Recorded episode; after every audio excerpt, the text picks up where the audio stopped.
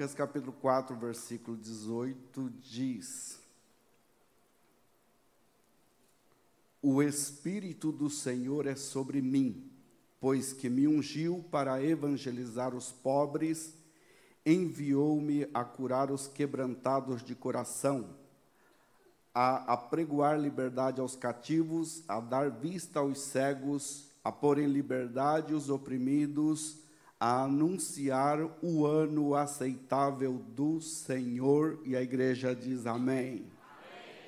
Por favor, tome seu assento. Glórias a Deus. Meus irmãos, eu estou feliz por estar aqui.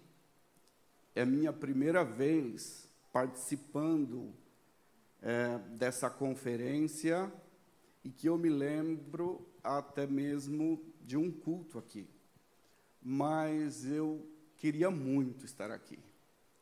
Até me senti um pouco ansioso para estar aqui. E agora, aqui presente com vocês, estou me sentindo muito bem. E, com licença, vou dizer, estou me sentindo em casa. Glórias a Deus. Devo dizer a vocês que eu estou completo aqui. Eu estou completo porque ela está comigo.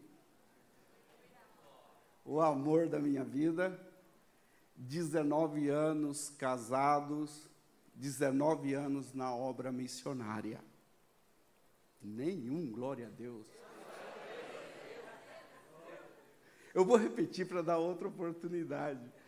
Mazinha, vem aqui, por favor. Ela pede para mim, ela fala: Não me chama, por favor. Mas eu costumo dizer, irmãos, que ela paga o preço comigo no campo missionário. E esse momento aqui, os missionários vão de convir comigo, que é um momento de honra. Então eu não posso tomar essa honra aqui sozinho. Por isso que eu chamo ela para me apresentar a minha esposa para vocês, Marciene, de Minas Gerais, da cidade de Paba, Vale do Aço. Ela não fala, então eu falo por ela, formada em ciências contábeis na Universidade Unileste, né? Unileste. Graças a Deus e graças a ela não sou mais pobre. Deus é, deu a mim nela o que me faltava, graças a Deus e eu não entendi os planos de Deus até depois que me casei e vi que Deus preparou ela para estar comigo. Olha, é, eu vou indicar ela aqui para vocês. Vocês têm que ouvir ela algum dia. Vocês têm que ouvir. Ela é pregadora. Geralmente pergunta se a esposa de missionário canta. Ela não canta, ela, ela canta para adorar a Deus, para louvar a Deus, como cantamos mas ela prega. Eu indico correndo um risco. O risco de que depois que vocês ouvirem ela, não vão querer me ouvir mais. e já aconteceu, tá bom? Mas é o amor da minha vida, sempre me acompanha. Quando o pastor Peter perguntou se minha esposa ia vir comigo, eu falei com ela, ela ficou feliz. Ela falou: vou acompanhar o preletor. Eu me senti muito importante. Amorzinho, assenta ali. Eu acho que a igreja não quer te ouvir hoje.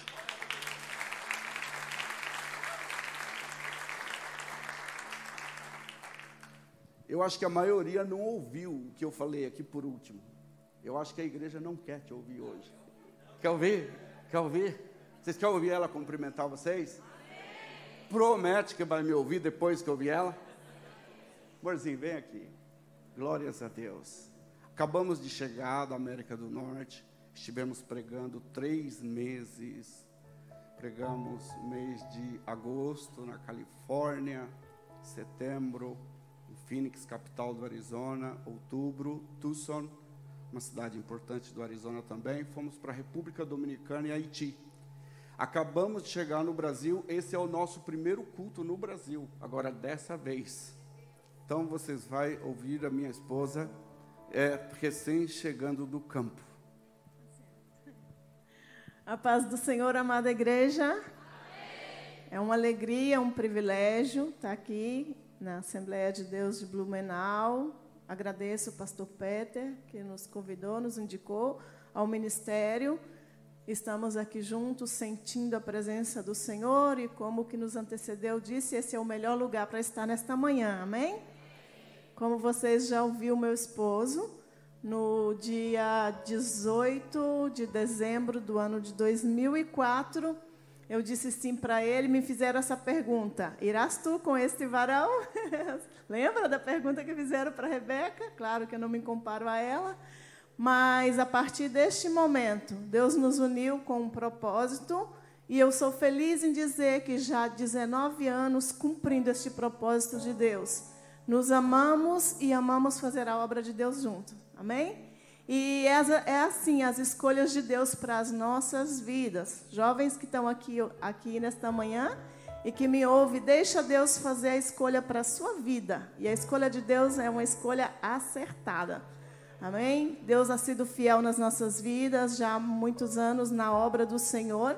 Já me casei, não, não morei no Brasil quando me casei. Já me casei, meu esposo já estava na ilha Ron Fernandes no sul do Oceano Pacífico como missionário solteiro e já viajei para essa ilha com ele. Saí de Minas Gerais, lugar quente, fui para um lugar gelado e chuva quase todos os anos. Passei bastante mal, fiquei doente por causa da diferença de clima, mas em tudo Deus ha sido fiel.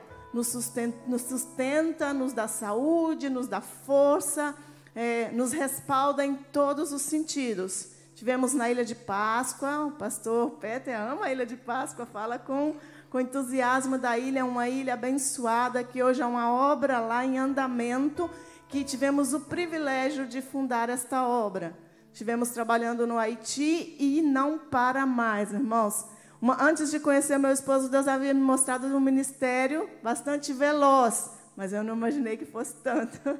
Hoje, já com 19 anos, sinto um pouco cansada, mas dou glórias a Deus de haver aceitado o desafio do Senhor e de estar fazendo a obra de Deus. A família ficou lá, os compromissos ficou lá, a profissão ficou lá, mas Deus deu algo mais sublime para as nossas vidas. Ele nos deu o ID de Jesus. E glórias a Deus. Abençoado e abençoadas são aqueles que entendem a voz de Deus e obedece e aceita estar no centro da vontade de Deus. O centro da vontade de Deus é o lugar mais seguro para nós estarmos e Ele vai guiando e escrevendo a nossa história. E que Deus continue abençoando essa igreja, essa conferência missionária esse lugar e que de aqui possa sair muitos missionários e que Deus continue abençoando. Missão Esperança que está aí com todo ânimo e garra fazendo a obra do Senhor nessa grande comissão começada nada mais, nada menos pelo nosso mestre, Senhor Jesus Cristo. E quem se envolve com missão tem a proteção e a bênção do maior missionário, Senhor Jesus. Que Deus continue abençoando vocês, em nome de Jesus.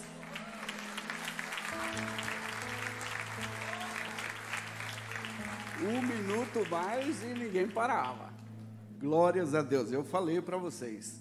Meus irmãos, ouvindo a minha esposa aqui, eu percebo um pouco a. Eu não sei se é correto falar a acentuação ou a, o sotaque, já mudou bastante.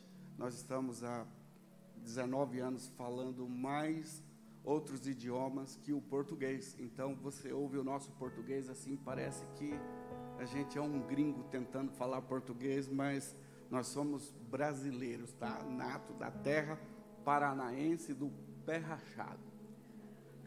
Glórias a Deus. Quem está feliz, diga aleluia.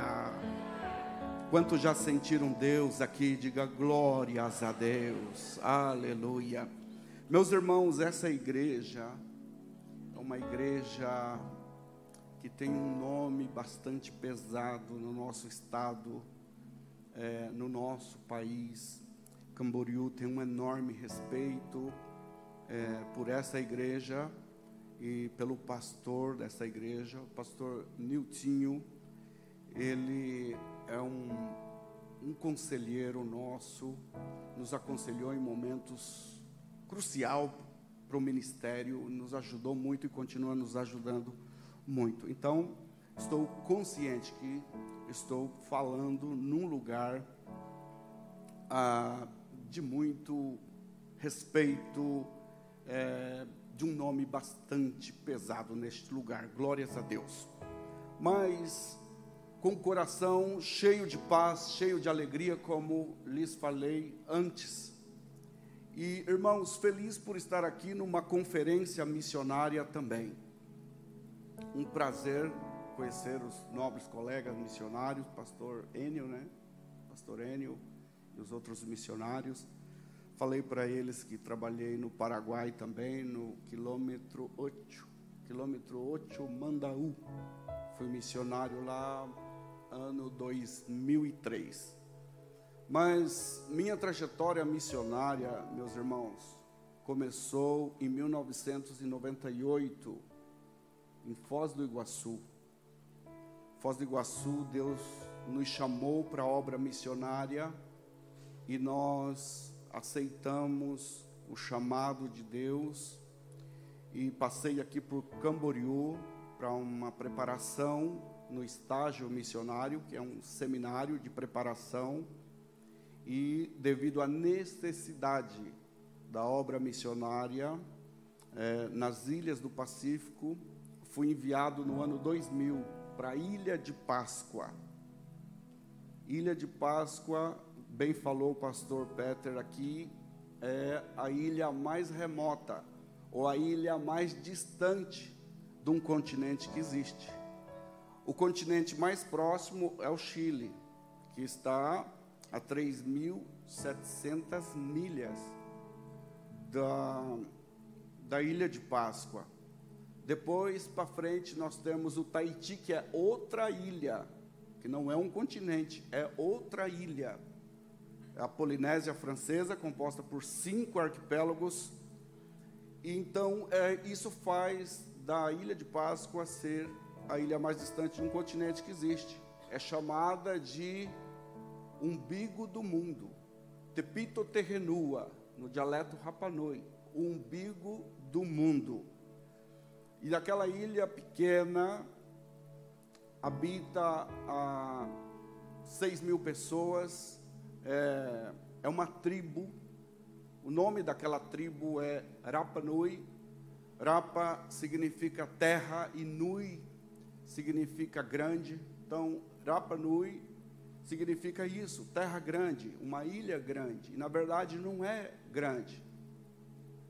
A ilha tem 18 quilômetros de extensão, 18 quilômetros de comprimento por 3 quilômetros de largura na parte mais estreita e 10 quilômetros na parte mais larga. Uma, uma ilha triangular.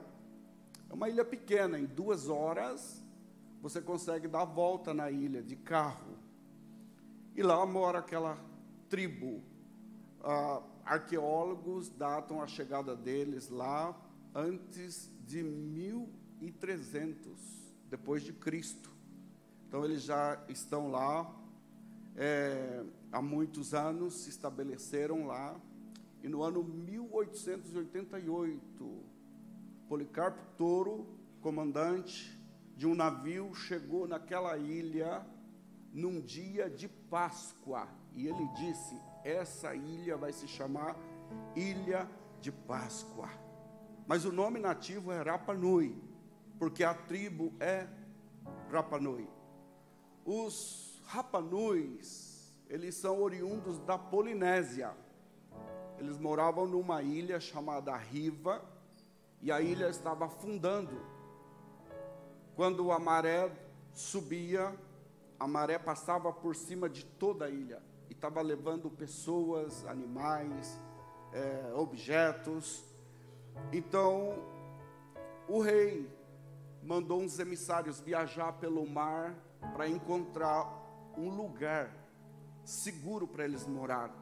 Então um vidente deles disse: Olha, vocês seguem o vento, as estrelas, as nuvens, vocês seguem as correntes do mar e vocês vão chegar num Rapa Nui, numa terra grande. E eles chegaram naquela ilha, se estabeleceram lá, levando suas culturas, suas crenças e estão lá até hoje.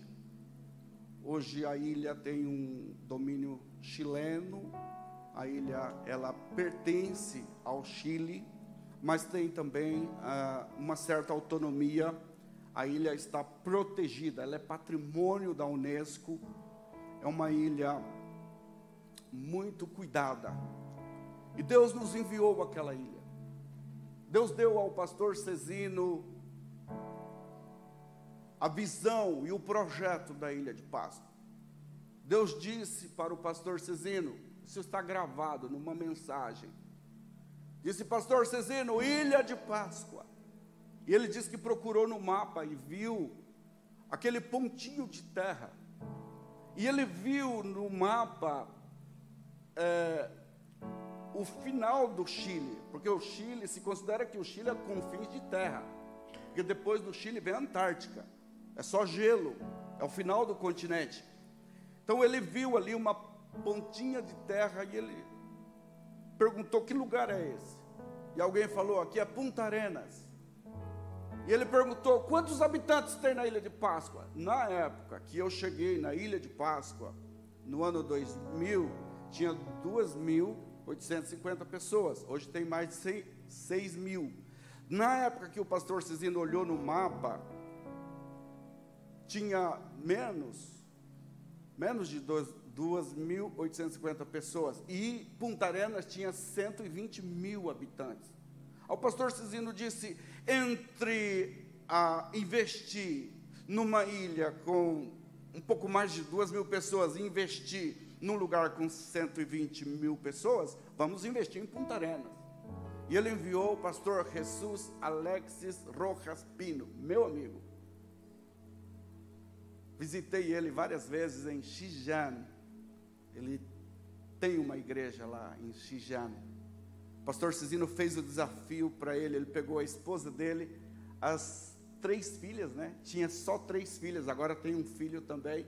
Foram para Punta Arenas. Ficaram lá pouco tempo, ligaram para o pastor Cizino e disse: Pastor Cezino, nós vamos morrer congelados aqui nós temos que voltar. Xijan é um dos lugares mais frios do Chile, mas Punta Arenas é um lugar muito gelado. Faz até 25 ou 30 graus negativo no inverno lá. No verão é 9 graus negativo.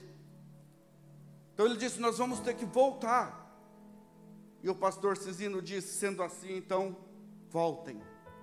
E quando o pastor Cisino disse: Voltem, Deus falou para ele: eu não mandei você enviar missionário para Punta Arenas. Eu mandei você enviar missionário para a ilha de Páscoa. Às vezes, irmãos, a nossa visão, ela é controversa. Ela vai na contramão de Deus e não dá certo, não funciona quando nossa visão vai na contramão de Deus. A minha esposa falou aqui, verdade, o melhor lugar para estarmos é no centro da vontade de Deus.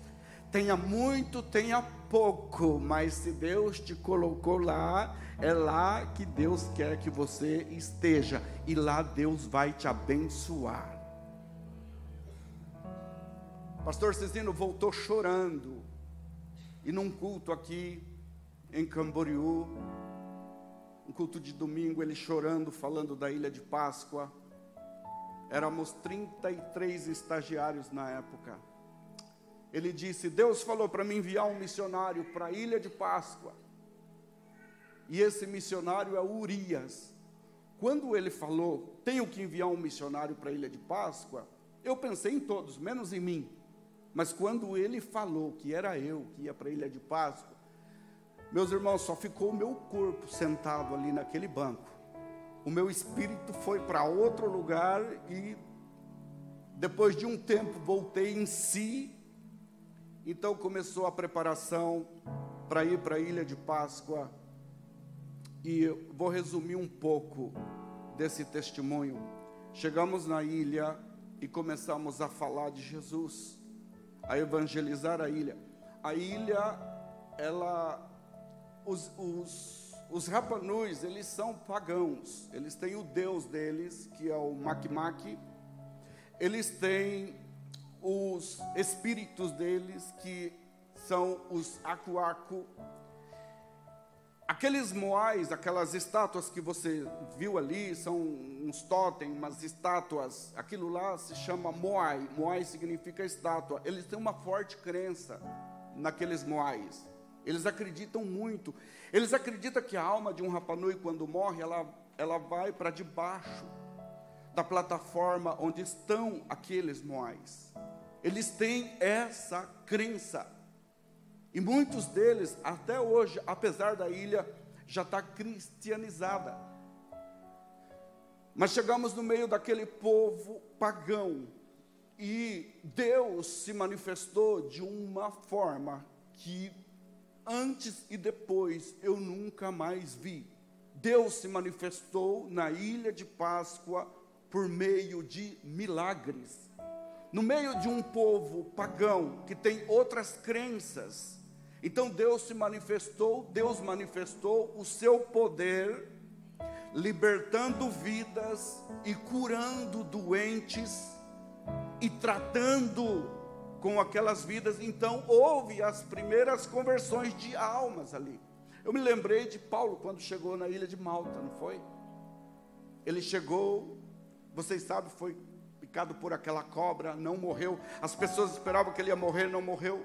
Depois foi levado para casa do pai de Públio, orou. Jesus curou o pai de Públio, e a Bíblia diz que foi levado muitos doentes, e Paulo orou por eles, e muitos deles foram curados. Então, Deus se manifestou na ilha de Páscoa por meio de milagres, cura. Foi lá, pastor Peter, que Deus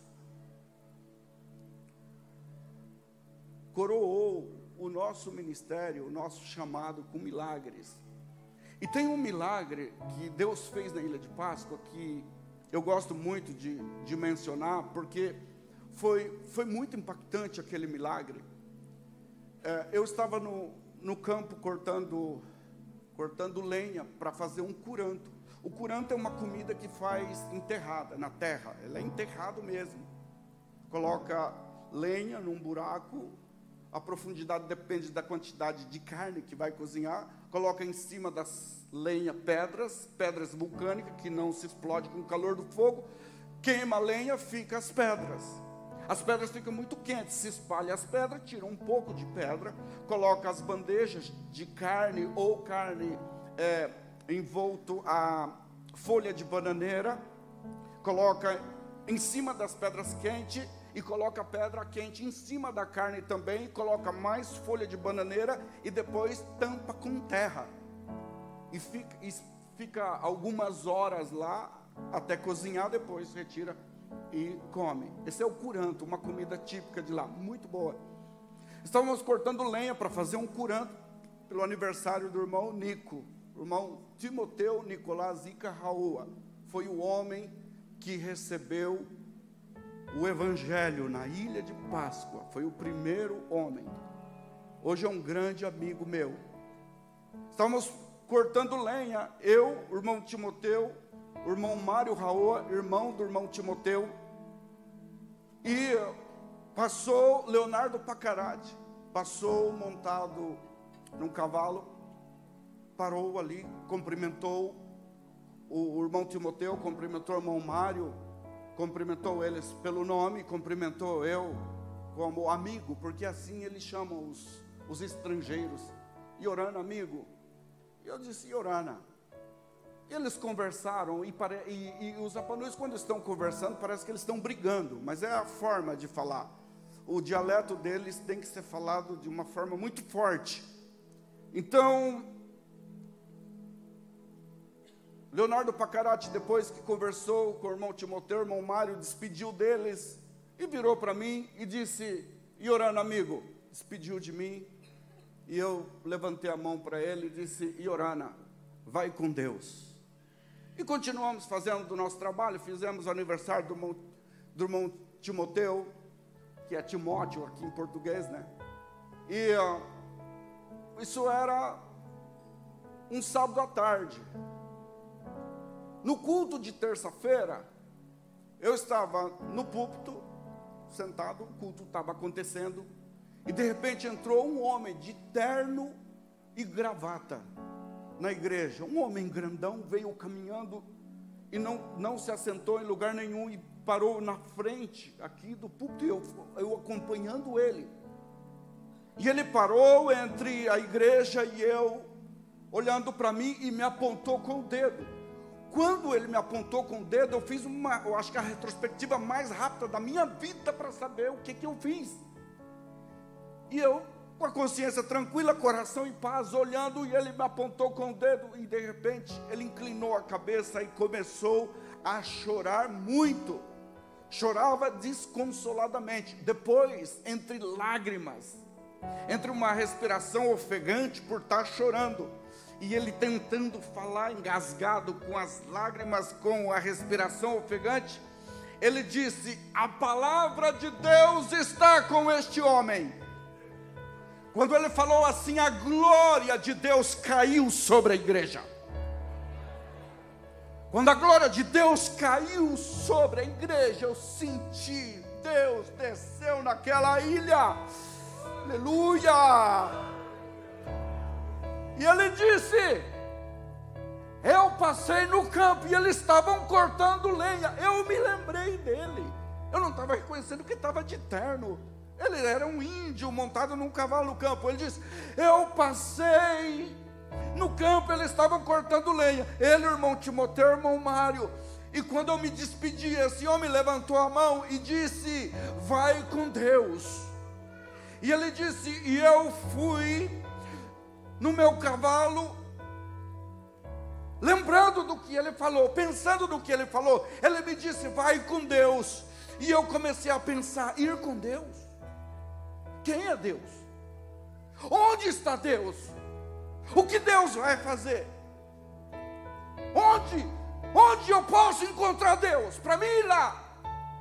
E quando ele estava falando assim, ele disse: Deus falou comigo, Leonardo Pacarati, eu sou o Deus que te saro.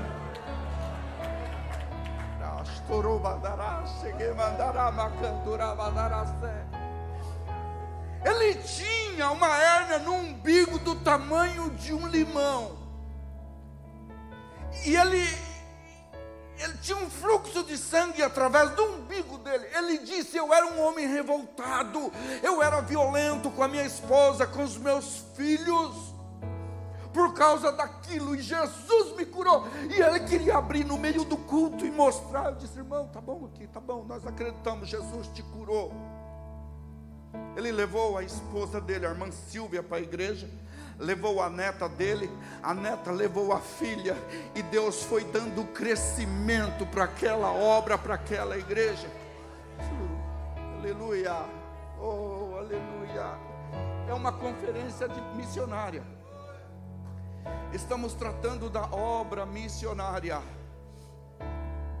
E é importante nós sabermos que Deus, Deus age aqui mas Deus age lá no campo missionário também, glórias a Deus. E ali ficamos, irmãos.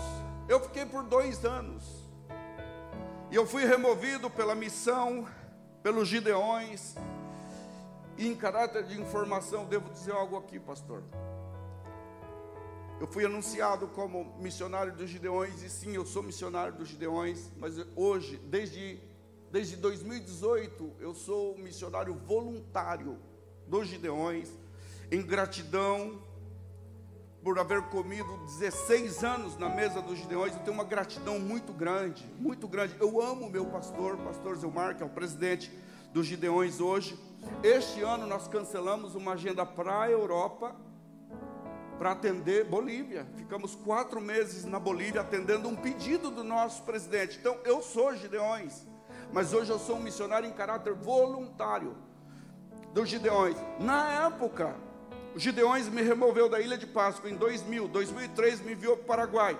Em 2004, Deus mostrou para o pastor Cecino a ilha Robson Crusoe. Talvez você nunca ouviu falar da ilha Robson Crusoe. A ilha Robson Crusoe também está no sul do Pacífico, ela está no, no limite marítimo entre Chile e Peru, é no extremo sul do Chile. tem 600 pessoas na ilha, não é 600 famílias. Nós ficamos lá quatro anos, de 2004 a 2008, implantamos na ilha Robson Crusoe a 41ª igreja da Assembleia de Deus no Chile, porque a ilha também pertence ao Chile.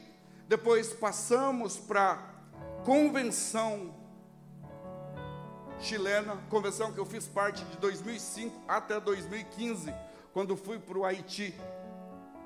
Mas em 2008, a pedido do povo Rapanui, pastor Cezino, em memória, Gideões Missionários, ah, me enviou novamente para a Ilha de Páscoa. E lá fiquei, ficamos mais sete anos na Ilha de Páscoa. E aí ela já estava comigo, eu estava completo. A primeira vez eu estava faltando perna, braço, aí eu fui completo com ela para a ilha. Nós fomos recomeçar a obra na Ilha de Páscoa. Agora, veja bem, veja bem os planos de Deus. No ano 2000, eu evangelizei um homem por nome uh, Robson Santiago Tepano Moraga, que é um Rapanui. No ano 2000, eu tive contato com ele, evangelizei ele. Quando eu voltei para a ilha, em 2008, eu fui procurar ele. E ele escondia de mim, ele corria de mim, porque ele estava nos vícios, ele estava no alcoolismo. Mas Deus colocou fortemente no meu coração de procurar Ele, de buscar Ele, de orar por Ele, de evangelizar e pregar para Ele. E ele fugia de mim, até que um dia ele se sentiu encurralado, ele não teve como correr de mim. E eu falei assim, irmão Robson, Deus colocou no meu coração que eu devo procurar você, que eu devo te evangelizar, que eu devo orar por você. Deus colocou um amor muito grande no meu coração por você. Ele falou assim, pastor, você sabe que eu estou mal. Você sabe que eu estou caído. Você sabe a minha situação. Eu falei, não importa, Robson. Deus te ama. E se Deus me trouxe do Brasil aqui de volta para a ilha de Páscoa, por causa de você, a obra de Deus na sua vida vai se concretizar. Vou resumir outra vez, uma história muito longa. O Robson Depano estava fazendo uma cerca. E para quem aqui é, é do, do, campo, como eu fui, sabe, você cava um buraco para para pôr um tronco e, e pregar os arames. E ele cavou um buraco. E quando ele pegou o tronco para pôr naquele buraco, Deus falou assim para ele: ele contando para mim, e contou para o pastor Zilmar também. O pastor Zilmar chorou demais. Nós temos gravado isso aí. Quando ele foi colocar o tronco naquele buraco, Deus falou assim: Robson, deixa tudo isso aqui e procure a minha casa. Ele deixou tudo aquilo e ele chegou na porta da minha casa, sujo, alcoolizado, ele estava bêbado. E ele chegou, bateu na porta, eu abri, eu me preparando para ir para o culto. E ele disse, pastor, eu vim aqui, e na igreja. Eu olhei para ele, senti o, o, o bafo da cachaça, peguei ele pelo braço e falei: Vem aqui, levei ele no banheiro, liguei o chuveiro, coloquei ele debaixo do chuveiro com roupa e tudo. Eu falei: Fica aí. Falei para minha esposa: prepara uma calça e uma camisa minha.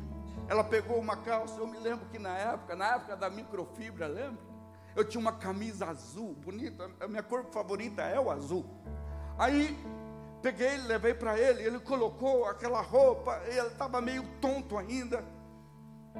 Eu falei: se arruma aí, vamos para a igreja. Levei para a igreja e coloquei ele sentado no primeiro banco e dei o ensino da palavra.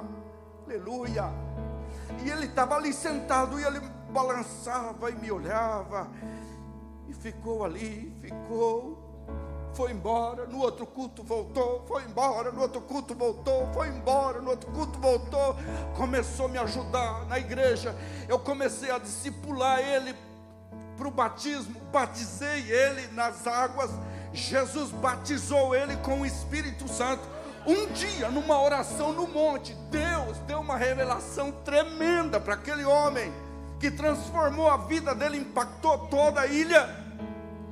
E um dia, eu liguei para o pastor Cezinho e eu disse: Pastor, eu estou sentindo um desejo de consagrar o Robson. Ele falou assim: Urias, eu estou há muitos anos esperando a sua indicação. Eu não passei na tua frente por respeito a você, porque ele é teu filho na fé. O Robson é um homem chamado por Deus. Vamos consagrar ele para a obra. 2015, Pastor Cizino fez a última mudança na minha vida. Nós, nós construímos templo na Ilha de Páscoa. Eu construí templo no Paraguai também. Construí um templo no Haiti, uma escola no Haiti. Depois eu falo isso.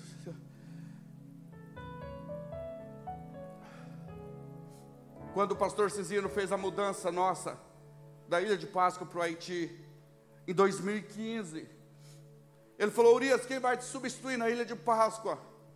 Os ilhéus os ilhéus te amam, ama você, ama a Marciene. Eu falei, tem um sobrinho meu, lá no Paraná, prega com Benhur Lopes, prega com Vanderlei Castelhano, prega com fulano de tal, curso de teologia, ele é alto, ele é bonito, a esposa dele quase ganha da Barbie. Eu falei, é eles. Foi um dos maiores erros que eu cometi na minha vida, foi levar alguém para o campo missionário sem consultar a Deus. Eles duraram poucos meses na ilha de Páscoa. Aí o pastor Cizino disse, Urias, quem nós vamos mandar? Mandou outra, um casal daqui. Duraram três meses, eu tive que sair do Haiti, voltar para a ilha de Páscoa, urgente. Porque não se adaptaram na cultura, não se adaptaram à igreja, não se adaptaram ao lugar. Então eu disse para o pastor Cezino, eu disse, pastor, não será que Deus quer que o Robson seja o pastor na ilha de Páscoa?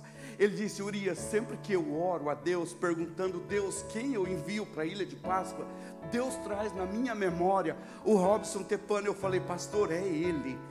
Deus chamou este homem. Ele é nativo Rapanui ele fala o dialeto Rapanui, ele é compositor dos hinos em Rapanui. A ilha ama ele. A ilha tem um padre que é Rapanui, tem um piloto de avião que é Rapanui, tem um médico que é Rapanui, tem advogado que é Rapanui, o governador da ilha é Rapanui, o prefeito da ilha é Rapanui, mas nós não temos um pastor Rapanui. É hora de Deus levantar esse pastor Rapanui. E colocamos ele na frente da igreja. Eu vou resumir novamente, vou resumir. É muito longo esses testemunhos, mas eu resumo. Hoje o pastor Robson Tepano continua pastoreando uma linda igreja na ilha. Nós já perdemos dois templos na ilha, irmãos. A ilha de Páscoa, ela é administrada pela CONAD, Corporação Nacional de Defesa ao Índio, é a nossa FUNAI. Então, todos que investem na ilha, é, é tanto a, a, rede hoteleira, restaurantes, é, empresários ou igrejas, todos que investem na ilha sabem que investem num território indígena e que pode perder, porque fica no nome do nativo. Nós já perdemos dois templos na ilha, nós já perdemos dois patrimônios na ilha por ser território indígena. Mas hoje o pastor Robson Tepano, numa terra que é dele, que está no nome dele, ele está construindo um templo de 30 por 15. É um templo enorme, é um templo muito grande. Quer saber o formato do, do templo? Não, ok, não vou falar. O templo é muito lindo, ele, ele é, ele foi copiado da, da estrutura do, do Tahiti, na Polinésia Francesa. Ele tem o formato de um barco virado. Imagina um barco virado com o com a parte de baixo para cima. Ele, ele tem esse formato. Mas o mais bonito, o mais lindo é que hoje tem uma igreja viva lá na ilha de Páscoa. Hoje tem uma igreja que continua frutificando lá na ilha de Páscoa. Olha, três etapas da obra missionária que eu considero muito importante, importante para nós falarmos numa conferência missionária. A primeira etapa é a evangelização.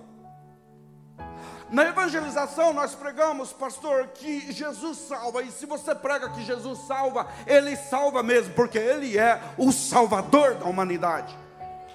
Aí você evangelizando e pregando que Jesus salva as almas, começa a se formar um grupo e se forma uma igreja. Então surge a necessidade de um templo e nós construímos um templo, e a construção do templo consolida a obra.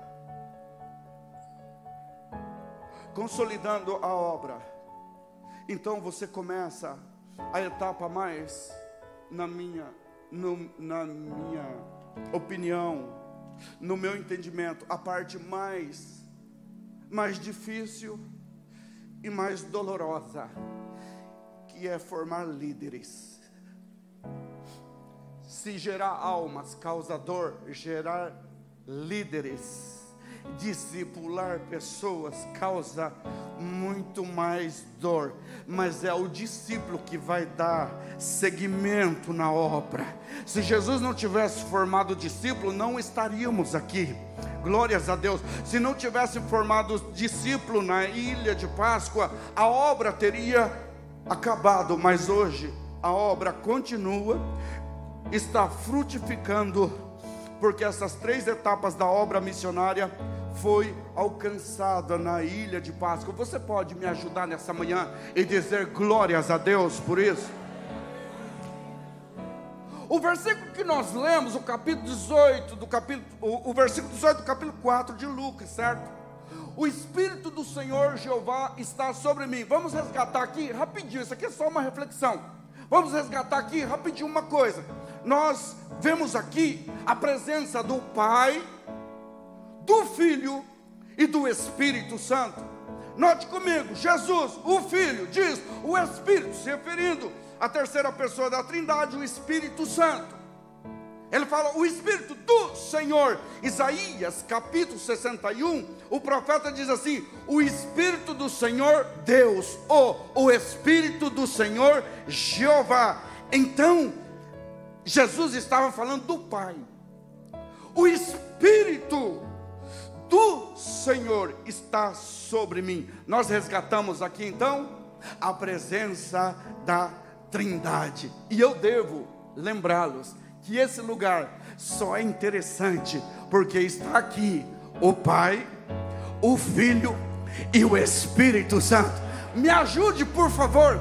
Levante sua mão, como umas pessoas já fizeram espontaneamente. Levante suas mãos e diga comigo assim, o mais forte que você puder: Glórias ao Pai, glórias ao Filho, glórias ao Espírito Santo de Deus. Se não fosse a presença da Trindade, este lugar seria até enfadonho, mas porque está aqui o Pai, o Filho e o Espírito Santo, este é um lugar com uma atmosfera diferente, é um ambiente diferente. Nós amamos este lugar, porque aqui habita a presença do Pai, do Filho e do Espírito Santo. Gosto tanto Agora presta atenção, olha aqui. Jesus disse assim: O Espírito do Senhor está sobre mim. Olhe para mim, por favor. Jesus é Deus. Nenhum amém. O irmão falou aqui que quando você ouvir alguma coisa que a Bíblia tem que reagir. Jesus é Deus. Agora, Jesus sendo Deus, em toda a sua plenitude, Jesus sendo Deus, ele não rejeitou a presença do Espírito Santo. Antes, ele disse: O Espírito do Senhor está sobre mim. Olha aqui para mim. Jesus se dependizou.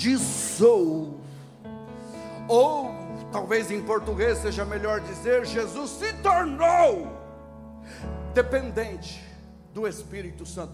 Posso te relembrar? Posso te relembrar? Jesus foi gerado no ventre de Maria pelo Espírito Santo. Quando Jesus foi batizado por João no Rio Jordão, a Bíblia diz que os céus se abriu e desceu sobre Jesus o Espírito Santo na forma corpórea de uma pomba. E a Bíblia diz em Mateus capítulo 4 que Jesus foi guiado ao deserto para ser tentado pelo diabo. Deixa eu te falar uma coisa: não foi o diabo que levou Jesus para o deserto foi o Espírito Santo que levou Jesus para o deserto para ser tentado, porque o diabo não tem poder nenhum sobre Jesus, e se não tem poder sobre Jesus, não tem poder sobre nós também.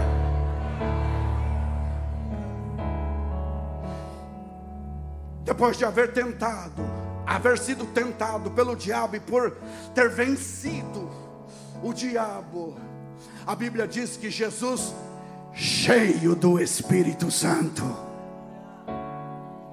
Chegou a um lugar e foi a uma sinagoga e ele leu o livro do profeta Isaías, o versículo que nós lemos, e ele disse: O Espírito do Senhor está sobre mim. Jesus estava dizendo que ele estava cheio do Espírito Santo, que o Espírito Santo estava sobre ele, de fato estava. Jesus, ele andou guiado pelo Espírito, operou sinais, prodígios e maravilhas pelo Espírito, foi conduzido pelo Espírito, foi levado pelo Espírito, levantado pelo Espírito, usado pelo Espírito Santo. Eu vejo o Pai e o Filho e o Espírito Santo numa caminhada, unido, os três juntos, inseparáveis. E eu vejo Jesus caminhando até a cruz. E se me permite aqui uma analogia, como dois amigos caminhando e conversando, Jesus e o Espírito Santo, e Jesus diz: Eu tenho que consumar a obra do Pai, e para isso eu tenho que entregar a minha vida, e eu vou morrer mas eu tenho que ressuscitar. E eu imagino, olha aqui na minha pequenez, pelo amor de Jesus, eu não quero ferir a santidade da Bíblia, mas na minha pequenez, aqui nessa simples analogia, o Espírito Santo pergunta: o que, que é que eu faço? Eu quero que no terceiro dia, você entre dentro daquela sepultura e me levante daquele lugar. Aí, irmãos, eu fico imaginando o Espírito Santo no primeiro dia da morte de Jesus, inquieto, ansioso. No segundo dia, no terceiro dia, ele já não aguentava mais. No terceiro dia, diz a Bíblia, diz a Bíblia, no livro de Romanos, no capítulo 8, versículo 11 que o Espírito Santo de Deus ressuscitou a Jesus Cristo de Nazaré e ele está vivo à, à destra do Pai.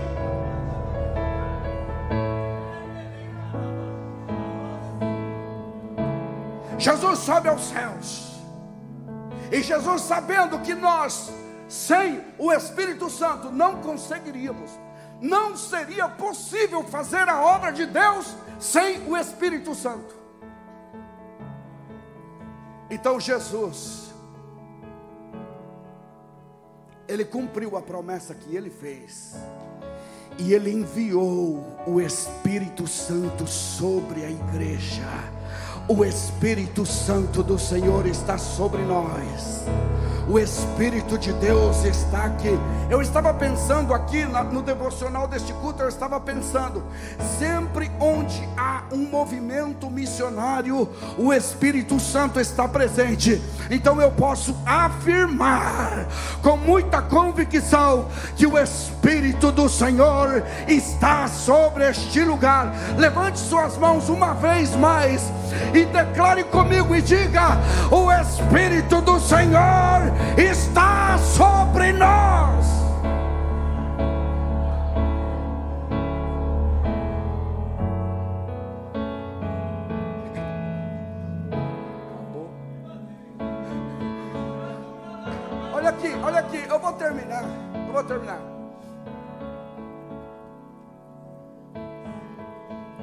Espírito do Senhor está sobre você,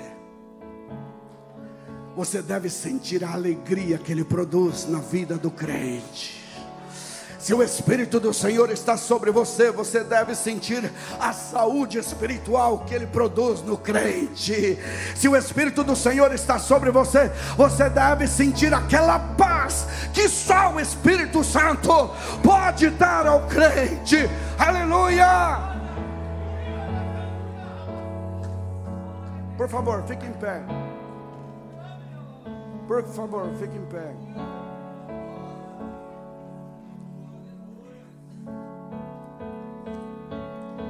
Olha, se eu fosse pregar hoje, eu ia pregar sobre missões na dependência do Espírito, mas eu ocupei o tempo falando as experiências. Quantos aqui foram abençoados com a experiência? Então, eu não julgo que é perda, porque você veio a essa conferência para ouvir os missionários. Eu sou missionário, irmãos. Eu não sou itinerante, eu não tenho nada contra itinerante. Eu acho que é um ministério muito importante, mas eu sou missionário, então eu tenho que falar sobre missões. Eu tenho, tenho que falar sobre a obra missionária. Mas se eu fosse pregar, eu ia pregar sobre missões na dependência do Espírito. Por quê? Vou te dar pelo menos algumas razões. Não vou pregar, vou, só vou falar. Porque é Ele que nos chama. Atos 13, 1, 3. Ele que nos chama. Segunda razão, é Ele que nos ajuda a pregar. Juízes 6, 34. Terceira razão, porque devemos fazer missões na dependência do Espírito. Porque é Ele que convence o homem do pecado, do juízo da justiça de Deus. Quarta razão, porque é Ele que nos ajuda. Posso só só uma breve reflexão, porque isso vai servir para algum missionário. Romanos 8 e 26 diz que o mesmo Espírito nos ajuda em, em nossas fraquezas. A palavra ajuda, olha aqui para mim, por favor. Eu estou terminando, olha aqui. A palavra ajuda ali é pegar do outro lado com. Olha aqui para mim pegar do outro lado com. É como se você fosse pegar esse púlpito, você pegasse de um lado, outra pessoa pegasse do outro lado. Só que o texto aqui está falando que o Espírito Santo nos ajuda em nossas fraquezas, ou seja, nos momentos de dificuldades, nos momentos em que a carga está muito pesada nos momentos que parece que nós não vamos poder mais levar o ministério, o Espírito Santo chega e diz: Eu te ajudo, eu te ajudo, eu te ajudo, eu te ajudo, irmão, eu te ajudo. Sabe o que o Espírito está dizendo para você nessa manhã? Está difícil, está pesado, está difícil a luta, está pesada a carga de um lado, que eu pego do outro e eu te ajudo. Eu acredito que nessa conferência Deus vai descer com um ministério de ajuda aqui. E Deus vai nos ajudar, Deus vai ajudar a missão Esperança mais uma vez. Deus vai ajudar os missionários mais uma vez. Deus vai ajudar os projetos mais uma vez e a obra missionária continuará.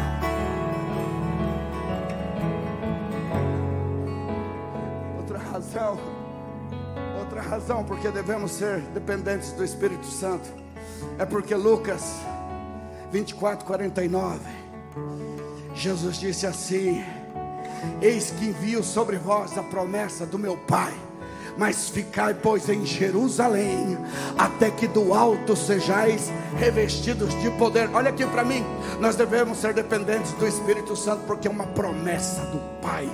Ele te prometeu, Ele te prometeu, Ele te prometeu, e Ele é fiel para cumprir esta promessa. Sinta-se abraçado por, pelo Espírito Santo. Levante suas mãos, vai. Sinta-se renovado pelo Espírito Santo. Sinta-se tomado pelo Espírito Santo. Sinta-se cheio do Espírito Santo.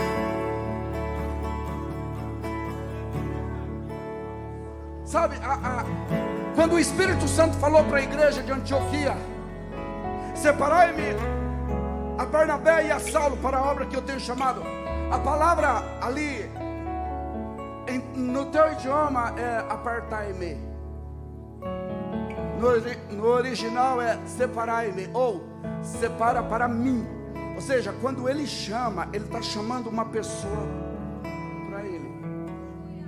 Ah? Para si. É para si, ele está chamando para si.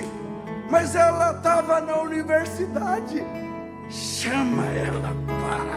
Oh! Mas ele é empresário. Chama ele para. Mas ele está casado. Melhor ainda. Chama ele para mim. Chama